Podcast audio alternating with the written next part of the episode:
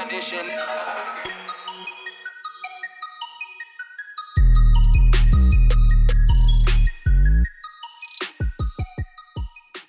Então, olá António, Eh, mais um episódio do Bitcoin Talks, que é um podcast para quem ainda não percebeu. Exatamente. E como é que as coisas estão? Esta... Ah, não, peraí, se calhar vamos começar pelas dúvidas do nosso ouvinte, não é? Sim, sim, vamos Em lá. vez de falarmos de, de- de notícias, se calhar seria interessante aqui a dúvida do nosso ouvinte, Jacinto Patrício, que tem duas dúvidas. Eh, Vou fazer a primeira dúvida que é, ele pergunta que sistema operativo e browser é mais seguro para usar uma exchange e uma wallet. Isto porque ele ouviu num podcast, um podcast estrangeiro que o nosso código para metermos na wallet deve ser criado num sistema que não seja tocado pela web. Uhum. Ok, ou seja, que não, que, ou seja, Internet Explorer não, ou seja, se toca na rede há o risco, é isso? Sim, é, tudo, tudo. Vamos lá ver. Existem, isto são várias perguntas dentro de uma, não é? E tudo tem a ver com pontos de fragilidade no, no, no processo de compra ou de venda de criptomoedas. Eh, eu tenho um capítulo inteiro sobre isso no livro e eu acho que o ideal é alguém pegar de facto e ler de fio a pavio, porque eu hoje vou responder especificamente a estas partes, mas eh, depois vão, vão surgir outras pequenas dúvidas e afinal como é que é isso em detalhe. E no livro eu tive a preocupação de o, de o fazer, tem um capítulo inteiro, portanto o livro é o Bitcoin, para quem não conheceu o podcast até agora. Tudo sobre Criptomoedas. Exatamente. Do António Tá- Vilaça Pacheco, que és tu? Exatamente, da editora Self, que é aqui onde nós estamos agora. Ah, e, e nesse capítulo eu Rodeado acho que... de livros por todo lado. Rodeado de livros, neste nosso armazenzinho de cultura, É isso. Onde se faz cultura. onde se, onde se faz. Ahm, então, é assim, eu vou, eu vou por partes. Na realidade, os pontos de fragilidade de compra e venda de criptomoedas existem em todos os pontos de conexão. Ou seja, elas são compradas ah, na internet, não é? Portanto, o nosso dispositivo usado para ir à internet, seja telemóveis, seja ah, computadores, seja ah, tablets ou o que for, esse hardware é uma possível fragilidade. E, portanto, se nós somos o tipo de pessoa que facilmente instala jogos para os miúdos brincarem, ou se jogamos jogos de, de, eh, no telemóvel, ou, ou outras aplicações que normalmente são gratuitas e que normalmente poderão ter tamanhos se calhar maiores que as outras e, e- e poderão trazer código eh, menos bom. Uh, isto acontece mais a nível dos jogos e, e- dessas aplicações. As aplicações mais populares muito dificilmente terão este tipo de, de problemas. E acontece também, e aqui entrando já em meia resposta, acontece também mais popularmente no Android do que, por exemplo, num iPhone ou, ou num sistema da Apple. Porque isto é, Mais isto é é fácil. tu também conheces uh, o iTunes e conheces as dinâmicas, sabes que uh, as lojas uh, online da Apple são mais exigentes ou se filtram mais o conteúdo do que as lojas uh, do Android. Aliás, as lojas de Android existem até várias e não são todas da Google sequer. Portanto, não há uma garantia de controle tão grande. Aqui começamos já um bocadinho a filtrar uh, e falamos aqui desde o PC, não é? Ou do Mac até, até ao Android ou até ao iPhone tendencialmente, e perdoem-me os puristas da, da concorrência do PC versus Mac, ah, aquilo que eu, que eu tenho é que dentro do sistema Macintosh e portanto da Apple, do sistema operativo da Apple, se consegue uma segurança à partida, por defeito, um bocadinho ah, mais filtrada e portanto o risco será um bocadinho menor se tivermos um Macintosh, se tivermos um Safari em vez de um, de um outro programa de, de Explorer e se usarmos um iPhone em vez de um Android à partida, estamos a partir de um ponto um bocadinho à frente de Então, e estas questões de. Linux e outros sistemas menos comuns se- serão mais seguros? Eu não, eu não creio que existam dados sobre isso e que consigamos dizer agora qual é o explorador de web sequer, eh, portanto, eh, que, é mais seguro. Eu aqui, entre sistemas operativos, eu, eu diria que isto tem mais a ver com eh, o software que tu tens provavelmente instalado no teu computador. É muito mais eh, fácil e é muito mais popular haverem eh, hacks e haverem problemas de segurança em PCs. Não é só porque a Apple é- tem, tem coisas bonitas, é porque de facto também são muito mais populares, não é? Quem faz um, quem faz um código para hack tem muito mais popularidade e vai atacar muito mais gente se atacar um PC do que se atacar um, um Macintosh, não é? Ou, ou um Apple. Portanto, é natural que existam mais vírus e existam mais problemas desse lado. Uh, também por, por causa das questões de software que nós próprios fazemos download. Eu acho que existe um rigor maior nas lojas da Apple do que nas outras, e portanto, enquanto for assim, pode haver uma tendência maior. Isto não quer dizer uh, que um PC não possa estar seguro. Uh, e, e, aí acho que cada, cada pessoa tem que avaliar um bocadinho em computador que o faz. Agora, dicas claras.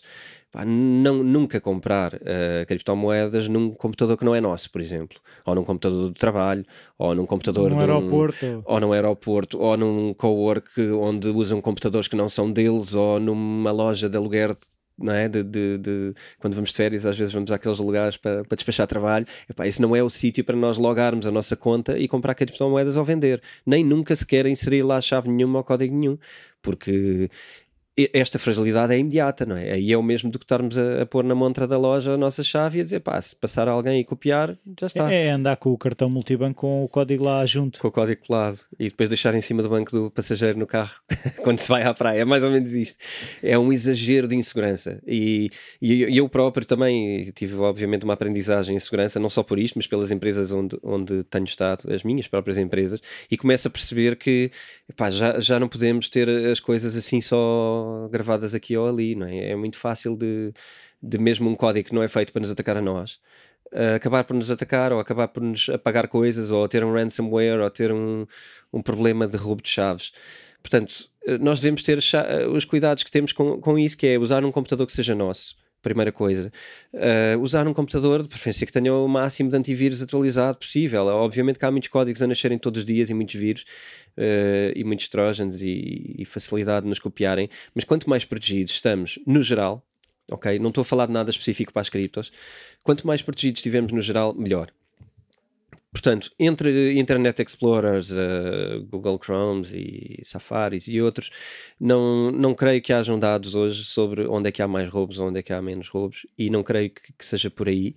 Acho que depois tem muito a ver com a forma como nós próprios um, configuramos o, a nossa wallet. Quando, quando criamos no Exchange, existem uh, second level e third level uh, authorizations, portanto, estamos a falar de tentar aí configurar o máximo de autorizações. Eu posso dar o exemplo de, de alguns exchanges mais populares, como Coinbase ou, ou o blockchain.info, são, são exchanges de entrada que à medida que nós fazemos o nosso registro, depois podemos adicionar níveis de segurança. E eu aconselho toda a gente a aumentar a segurança ao máximo que for uh, possível e o máximo que aguentar, porque estas coisas são sempre chatinhas, não é? é? Temos um código ali, outro código ali, depois recebemos um e-mail lá. E depois são, chave, e... são chaves complicadas que têm símbolos e números. Sim. E... Sim, olha, uh, por exemplo, epá, cuidado com o copy-paste, não é? As chaves não são para fazer copy-paste. Há uma, por exemplo, olha, um exemplo que foi feito agora em relação ao, ao Mac, que é um ataque ao Mac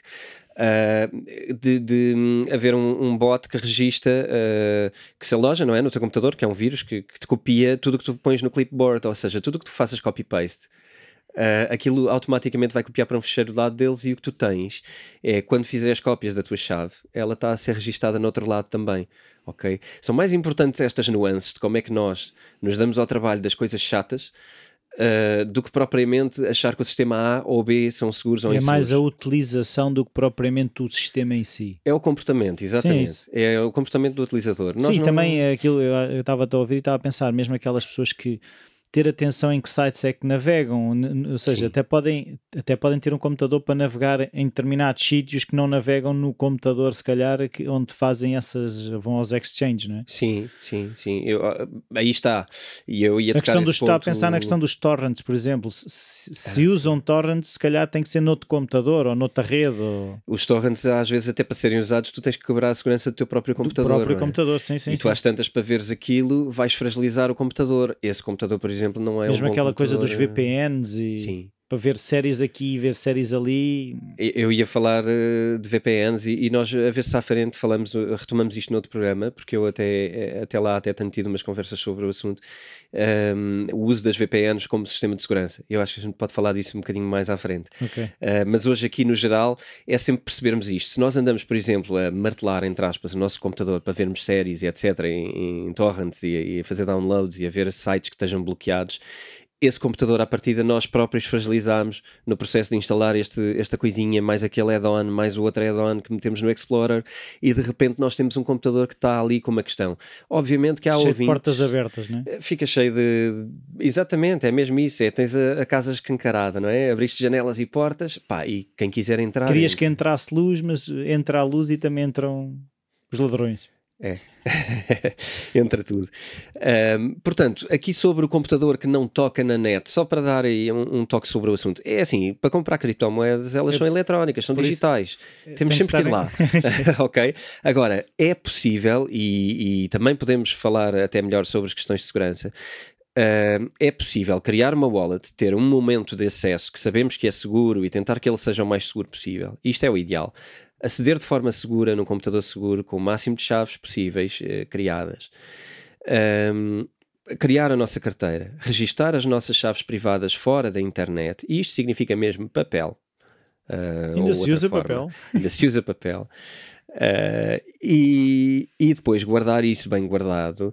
E essa wallet não tem que estar online constantemente. O que eu quero dizer é que nós, para termos o dinheiro nessa wallet, ela não tem que estar constantemente disponível uh, e temos que ir aceder a ela todos os dias ou o que for. Ela fica estática, não está especialmente uh, a ter acessos. E, portanto, cada acesso que seria uma fragilização por poderes nesse ponto divulgar o teu código, se tu não acedes a ela e simplesmente continuas até a poder fazer transferências para lá.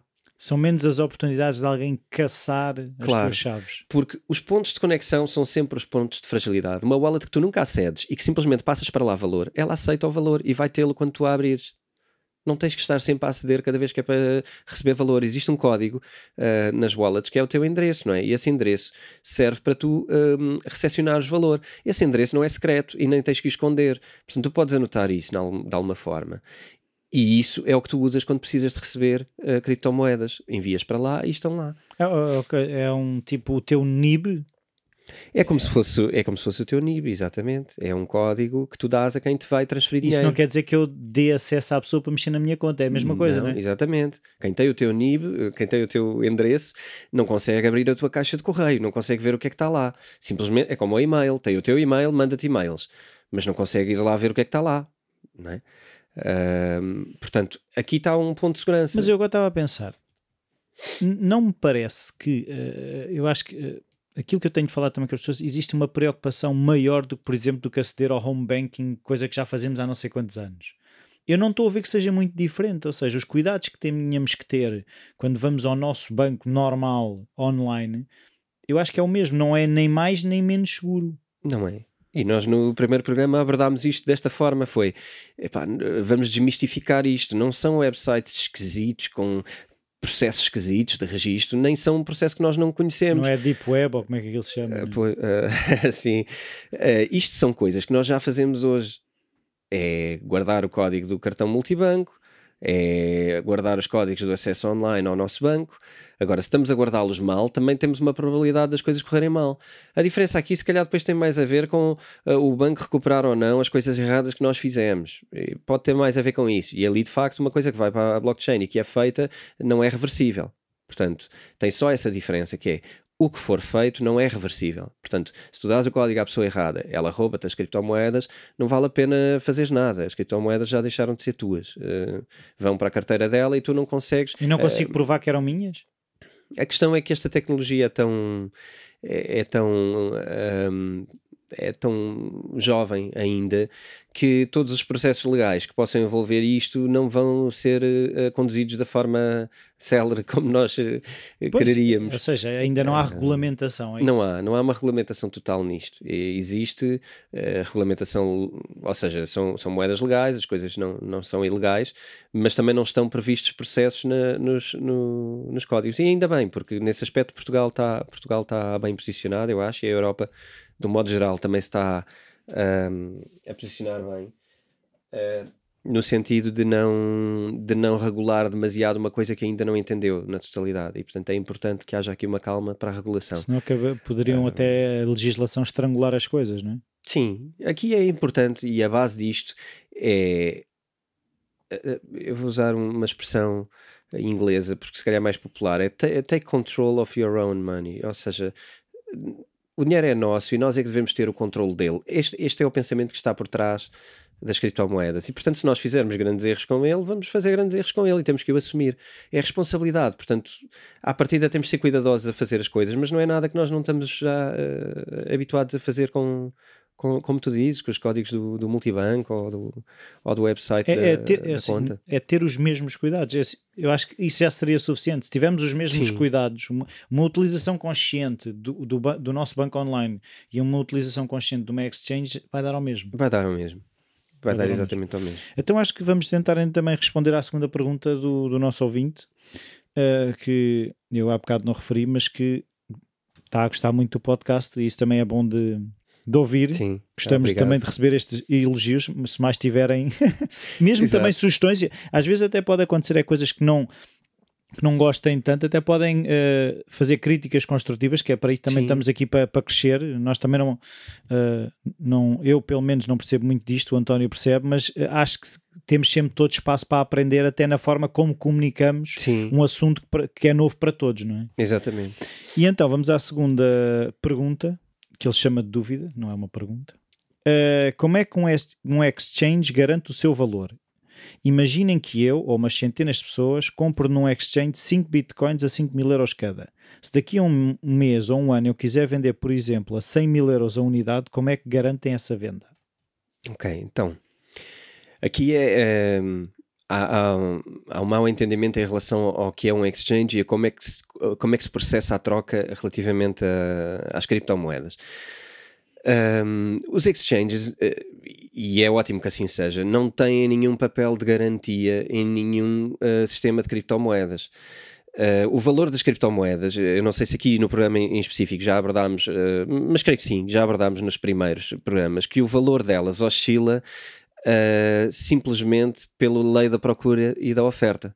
Isto significa que ninguém tem a capacidade de influenciar um, um, valor de uma criptomoeda que não seja com base nisto. Ou seja, se, se há muita procura, o valor vai tentar tender a subir. Se há uh, pouca procura e muita, muita vontade de vender, o valor vai tender a, a baixar. Isto tem a ver com a liquidez da, da criptomoeda.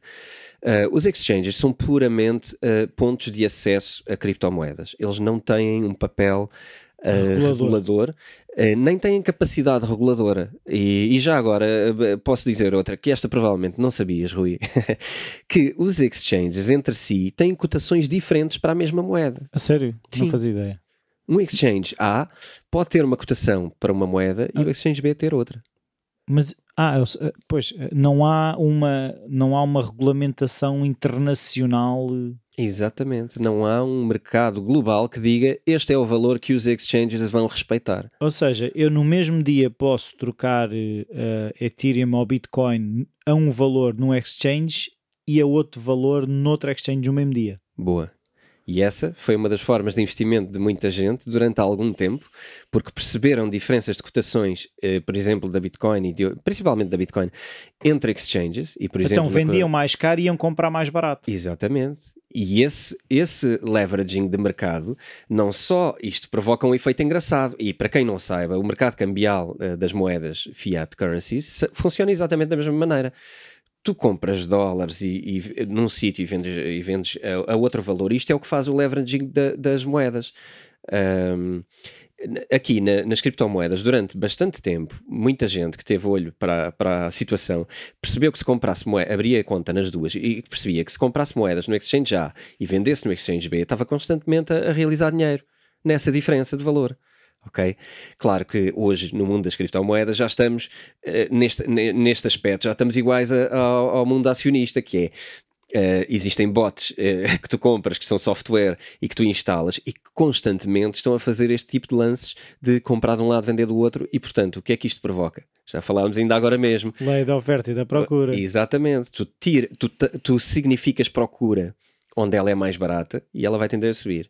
E tu significas venda onde ela é mais cara, Ah, ela vai tender a descer. baixar. Ou seja, ele vai se equilibrar no. Exatamente, o que tu começas a ter, e hoje já não dá para ganhar tão facilmente neste sistema, mas o que tu começas a ter, por norma, são exchanges com valores muito mais regulados e, e muito mais idênticos Até pode si. haver diferenças, mas são mínimas. Não é? São mínimas e tu, se calhar, continuas a poder ganhar dinheiro com isso. Se tiveres um bot, não é? um software que faz estes processos a uma velocidade incrível e muitos, e se investires quantias de, de valor altas, mas cada vez, cada vez isso vai ficando mais, mais É difícil. se a diferença for 1%, mas eu tiver 10 milhões de bitcoins ou assim uma coisa, não é? aí, aí há dinheiro a ganhar. Agora, se for um bitcoin e a Aí diferença haverá. for um cêntimo, Sim, é por, tu, pronto, por transferência vais ganhar uma coisa, por transferência também gastas uma coisa. E atenção às contas, um dia podemos fazer aqui 5 minutos sobre trading e falamos de quais são os pontos importantes no trading, mas uma delas também é a comissão de venda e de compra e o processo de transferência, quanto é que isso te ah, custa. existe comissão como as moedas normais. Eh, existe comissão nos exchanges, sim. Entre nós, por exemplo, se eu transferir para ti, é uma transferência normal, ninguém cobra nada. Mas um exchange, eh, p- por estar no, no benefício desse processo e, e porque esse é o seu trabalho, ahm, quando tu, por exemplo, eh, trocas, eh, não tanto nas transferências, mas mais, por exemplo, na aquisição de moeda, quando compras com euros ou dólares, há uma comissão que te é cobrada, que é o serviço deles, na verdade, não é? Portanto, É, como aos aí sim. PayPals e coisas desse género. Sim. é? Portanto, eles não te garantem, voltando a- a- aqui à resposta do nosso, do nosso ouvinte, eh, eles não te vão garantir valor de nada. O valor cotado eh, de uma moeda é o que ela tiver de cotação nessa altura. Se nós queremos vender esse valor, e já agora podemos ir para outro tipo de exchanges onde podemos fixar um valor de venda, nós podemos, por exemplo, dizer: Olha, eu vendo esta moeda quando ela chegar aos 100 mil, e é possível parametrizar eh, o nosso acesso e colocar lá um ponto de venda automático nesse valor. Agora, isso só vai acontecer quando o mercado chegar a esse valor. O exchange processa automaticamente essa venda. O exchange não vai comprar moedas. O exchange vai trocar moedas entre compradores e vendedores. Portanto, ele não garante valores, ele não tem interesse em compras ou em vendas. Não tem um papel ah, determinante na, na economia das criptomoedas. Portanto, se é para chegar a valores desses, ah, Então, é mas- esperar. Pois, mas há uma coisa que eu agora queria perceber: é quem é que são esses exchanges? Como é que surgiram os exchanges? Porque. Eh, Não é? eu, eh, basta abrir um café e as pessoas começam a ir ao café, é isso? Não. Aqui diferenças. Eh, os exchanges, que, pronto, estão a ser criados exchanges todos os dias. É, é uma, é uma fintech, é, é uma tecnologia eh, financeira e qualquer, eh, qualquer hum, grupo de programadores que decida criar uma empresa para fazer concorrência aos outros exchanges pode fazê-lo. Ok. Isto é, é como criar, não, nem é banco, é um pouco diferente, é mais um sistema cambial do que propriamente um banco. Casa de câmbio. É uma casa de câmbio. Exatamente, se calhar é a tradução mais, mais fiel de todas. Eh, obrigado pelo termo. Eh, de facto, ali tu eh, transferes moedas de, de, de um, de, um, de um valor monetário para outro, quer entre moeda fiat currency normal, euros, dólares, yuans, eh, o que for, eh, quer depois entre criptomoedas. E normalmente os exchanges até são uh, bastante limitados na quantidade de criptomoedas que aceitam, porque um dos rigores muito grandes ali tem que ser a segurança, não é? E, e muitas moedas primeiro têm que provar a sua segurança e só depois é que ingressam e, e são cotadas. Um, Então, e, por exemplo, eu, se tens alguma dica de uma pessoa para ter atenção em que é que em que é que exchange é que faz as suas compras, não é? sim. Eh, Aqui regressa um bocadinho ao livro. Eu, posso dar aqui um nome ao outro, mas eu, eu sugeria irem ao livro, depois eles são diferentes entre si. Uh, mas para pessoas que estão a entrar uh, pela primeira vez nas criptomoedas, o mais natural será começarem, se calhar, por uma conta num Coinbase ou num blockchain. Já cá info. estão há mais tempo. é Uh, que, que estão há mais tempo e que têm um processo mais familiar. Quando olhamos para o website, ele tem uma aparência muito parecida com, com os bancos, portanto, online. O processo de registro está bastante suavizado. Uh, a cada passo recebemos um e-mail de confirmação do que é que temos de fazer a seguir. Portanto, é, é bastante tranquilo. E aí acho que seguindo as dicas que estão no livro e uh, passarem uh, a fazer isso nos seus computadores com os cuidados que também estão mencionados, epá, eu acho, acho bastante seguro e acho que é, um- é uma viagem bastante calma. É ter ali o livrinho ao lado, ir consultando os passos, porque eu falo passo a É um passo mapa. é um mapa para ir fazendo e é, e é tranquilo. Um, e agora perdi-me um bocadinho na, na tua observação. Era. De- se- sobre se era qualquer, ou seja, se esta questão dos exchanges, se havia alguma regulamentação, ou como é que perceber onde é que eu onde é que eu estou mais seguro? Sim, já respondeste. Pronto, seria um bocado por aí. Depois há, há exchanges mais, mais uh, profundos e que aqui estamos a, a já a funcionar como uh, para pessoas que queiram ir mais além, comprar moedas que se calhar não estão no exchange eh, mainstream, mainstream mais popular, não é? No mais popular, já agora dando um exemplo, se calhar tem 3, 4 moedas e tem aberto recentemente algumas delas. Aqui há pouco tempo atrás era uma que era a Bitcoin e depois o Ethereum. Portanto, agora estão a abrir um bocadinho o leque. Mas quem queira comprar moedas uh, diferentes ou, ou ICOs diferentes que estão a surgir ou etc., terá que ir para outro tipo de exchanges, que eu também falo um bocadinho sobre eles no livro, e aí estamos a falar de um já um processo muito parecido com aplicações de compras e vendas de ações, onde já há o bid, há o ask, há, portanto há coisas um bocadinho diferentes. Já é quase um leilão é, é, estás a funcionar com o mercado em tempo real e tu podes comprar e vender moedas, tu podes meter ordens de compra a X, ordens de venda a Y, uh, tu tens gráficos de análise com retas. Sim, já é mercado um, de ações, quase. É quase como o mercado de ações e aqui já estamos a falar mais quem queira fazer uh, quase um trading, trading ou simplesmente queira aceder a moedas uh, diferentes. E aí, uh, pronto, o processo também há muito bons e também, também temos um, há, depois há aí, aí, estas coisas é preciso ter, ter cuidado. Eu, eu sugeria uh, consultar o livro. Eu fiz lá uma investigaçãozinha bastante fundamentada em relação ao que é que é melhor epá, e aqueles eu consigo recomendar. Mais que isso, temos dificuldade em, em, estar a garantir. Não, não, é isso, não quer dizer que não possam ser bons, só que as garantias são menos. Sim, sim, sim, sim. E todos os anos vão estar a surgir, a surgir excelentes aplicações Uh, e nós vamos poder até abordá-las aqui ou em artigos, mas no, no, livro que está é o que existe hoje e está bastante atualizado. E portanto eu sugeria começar por aqueles. Para... Pronto, uh, e acho que esta semana já não temos tempo para mais porque tu, falas, falas, falas. e, não dizem nada, pá. Não, não, não mas é engraçado às vezes ter que, ter que estar aqui também, já falámos nisso, esta questão de gerir, porque estes assuntos parece que é muito pouco, mas de repente uh, tocam em não sei quantas coisas que nós depois que temos a necessidade de falar Sim. e eu começo a ver que vamos ter ainda muitos episódios uh, pela frente porque há, há, sempre coisas que temos que tocar. Então agora pedir mais uma vez se, se quiserem enviar perguntas para pod, uh, bitcointalkspodcast.gmail.com Uh, o livro é Bitcoin, tudo sobre criptomoedas, do António Vilaça Pacheco. E estamos aqui sempre disponíveis para as vossas sugestões, as vossas dúvidas. E para a semana cá estaremos para mais um episódio, certo, António? Exatamente. Entretanto, quem nos quiser acompanhar, ainda pode ir ao website da, da Selfie, tem lá uma área então? sobre criptomoedas, ou o Facebook do Bitcoin, o livro. Bitcoin, o livro é como Exatamente, está no Facebook. É como está no Facebook. E vai-nos acompanhando e também vamos falando dos episódios lá. Muito bem. Então vá. Então Até vá. para a semana, António. Tchau.